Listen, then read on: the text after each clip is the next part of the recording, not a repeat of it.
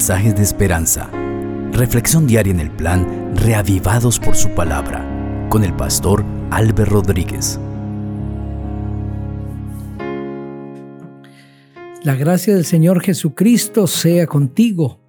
Anhelo que toda la bendición que Dios tiene para ti sea derramada hoy en tu vida. Vive este día como el último día de tu vida, intensamente, no desesperadamente, pero sí intensamente.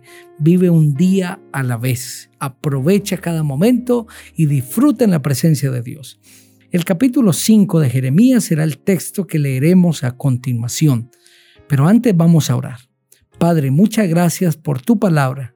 Ese capítulo, sin lugar a dudas, será de mucha bendición para nosotros. Por favor, rogamos a nuestro Dios el Espíritu Santo para que Él venga a nuestra vida y tome nuestra mente. En Cristo Jesús. Amén. El texto bíblico dice así, Recorred las calles de Jerusalén, mirad ahora e informaos, buscad en sus plazas a ver si halláis un solo hombre, si hay alguno que practique la justicia, que busque la verdad, y yo lo perdonaré. Aunque digan, Vive Jehová, juran en falso. Jehová, ¿no miras tus ojos la verdad? Los azotaste y no les dolió. Los consumiste y no quisieron recibir corrección. Endurecieron sus rostros más que la piedra y no quisieron convertirse. Entonces yo dije, ciertamente estos son pobres, han enloquecido, pues no conocen el camino de Jehová, el juicio de su Dios. Iré a los grandes y les hablaré, porque ellos conocen el camino de Jehová, el juicio de su Dios.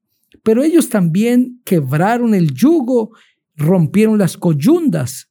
Por tanto, el león de la selva los matará, los destruirá el lobo del desierto, el leopardo acechará sus ciudades. Cualquiera que salga de ella será arrebatado, porque sus rebeliones se han multiplicado, se han aumentado sus traiciones. ¿Cómo te he de perdonar por esto? Tus hijos me dejaron y juraron por lo que no es Dios. Los sacié y adulteraron, y en compañía se juntaron en casa de prostitutas.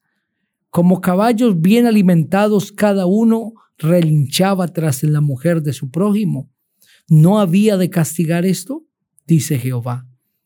¿De una nación como esta no se había de vengar mi alma? Escalad sus muros y destruid, pero no del todo. Quitad las almenas de sus muros, porque no son de Jehová. Porque resueltamente se rebelaron contra mí la casa de Israel y la casa de Judá, dice Jehová negaron a Jehová y dijeron, Él no existe y no vendrá mal sobre nosotros, ni veremos espada ni hambre. Los profetas serán como viento, porque no hay en ellos palabra, así se hará a ellos. Por tanto, así ha dicho Jehová, Dios de los ejércitos, por haber dicho esto, yo pongo mis palabras en tu boca como fuego, y a este pueblo como leña los consumirá. Yo traigo sobre vosotros gente de lejos, casa de Israel, dice Jehová. Gente robusta, gente antigua, gente cuya lengua ignoráis y no entenderás lo que diga. Su aljaba es como un sepulcro abierto, todos son valientes.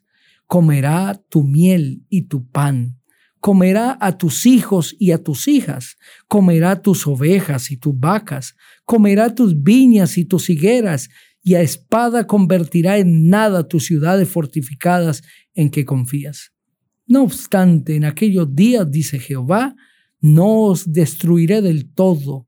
Y cuando digan, ¿por qué Jehová el Dios nuestro hizo con nosotros todas estas cosas? Entonces les dirá, de la manera que me dejasteis a mí y servisteis a dioses ajenos en vuestra tierra, así viviréis extraños en tierra ajena. Anunciad esto en la casa de Jacob y hacedlo oír en Judá, diciendo, oíd ahora esto, pueblo necio y sin corazón, que tiene ojos y no ve, que tiene oídos y no oye.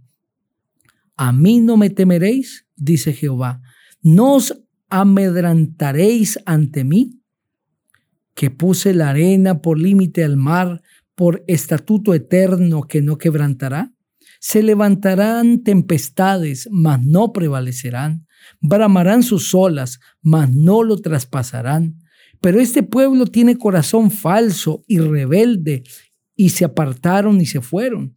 Y no dijeron en su corazón, temamos ahora a Jehová Dios nuestro, que da lluvia temprana y tardía a su tiempo, y nos guarda los tiempos establecidos de la siega Vuestras iniquidades han estorbado estas cosas. Vuestros pecados apartaron de vosotros el bien, porque hay en mi pueblo malhechores que acechan como quien pone lazos, que tienden trampas para cazar hombres. Como jaula llena de pájaros, así están sus casas llenas de engaño, y así han hecho poderosos y ricos engordaron y se pusieron lustrosos y sobrepasaron los hechos del malo, no juzgaron la causa, la causa del huérfano, y sin embargo prosperaron. La causa de los pobres no juzgaron. Dice Jehová, ¿no castigaré esto? ¿De tal gente no se vengará mi alma? Cosa espantosa y fea es hecha en el país. Los profetas profetizan mentira y los sacerdotes dominan por manos de ellos, y mi pueblo así lo quiere. ¿Qué pues haréis cuando llegue el fin? Amén. Este capítulo presenta la impiedad de Jerusalén y de Judá.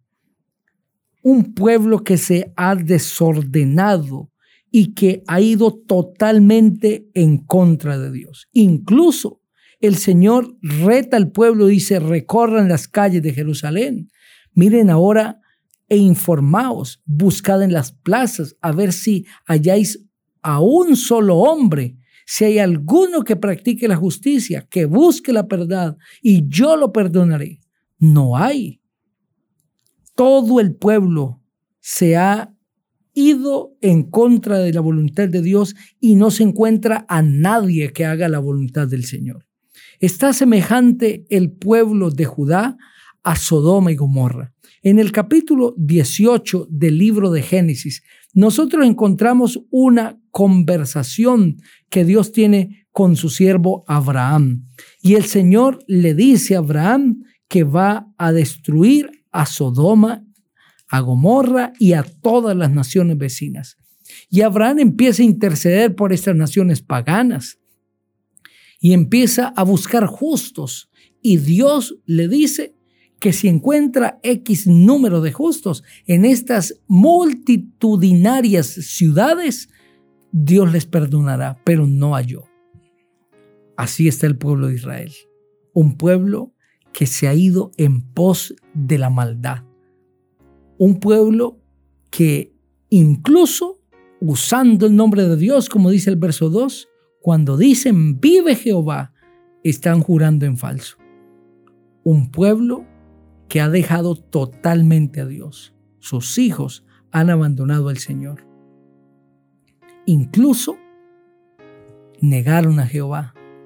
El versículo 12 dice, dijeron, Él no existe y no vendrá mal sobre nosotros, ni veremos espada ni hambre. Negar a Dios, la existencia de Dios no es una teoría nueva. Ya en el pueblo de Judá había una corriente, habían muchos que decían, Dios no existe. Y como Él no existe, no vendrá sobre nosotros ningún mal del que los profetas han anunciado. No vendrá eso, porque Dios no existe. Cuando el hombre se ensaña en sus maldades, prefiere negar la existencia de Dios para darle alivio a su conciencia para desordenarse sin freno e ignorar que vendrá el día cuando delante de Dios tendrá que dar cuenta de sí. Pero la misericordia de Dios es grande, tanto así que Dios dice, lo voy a destruir, pero no del todo. Lo voy a destruir, pero no completo. Los voy a dejar. Dejaré un remanente. ¡Qué amor de Dios! La destrucción que vino para el pueblo de Judá fue correctiva. Dios quería que fuera un castigo leccionador. Por eso dejó un remanente para conservar a su pueblo. Querido amigo, Dios te ama tanto que hoy te está llamando porque no quiere tu destrucción. Búscale con todo tu corazón, vuélvete a Él y verás su gloria. Vamos a orar. Padre, gracias por este mensaje hermoso que tu palabra nos deja. Enséñanos a confiar en ti y a ser fieles a ti. En Jesús, amén. El Señor te bendiga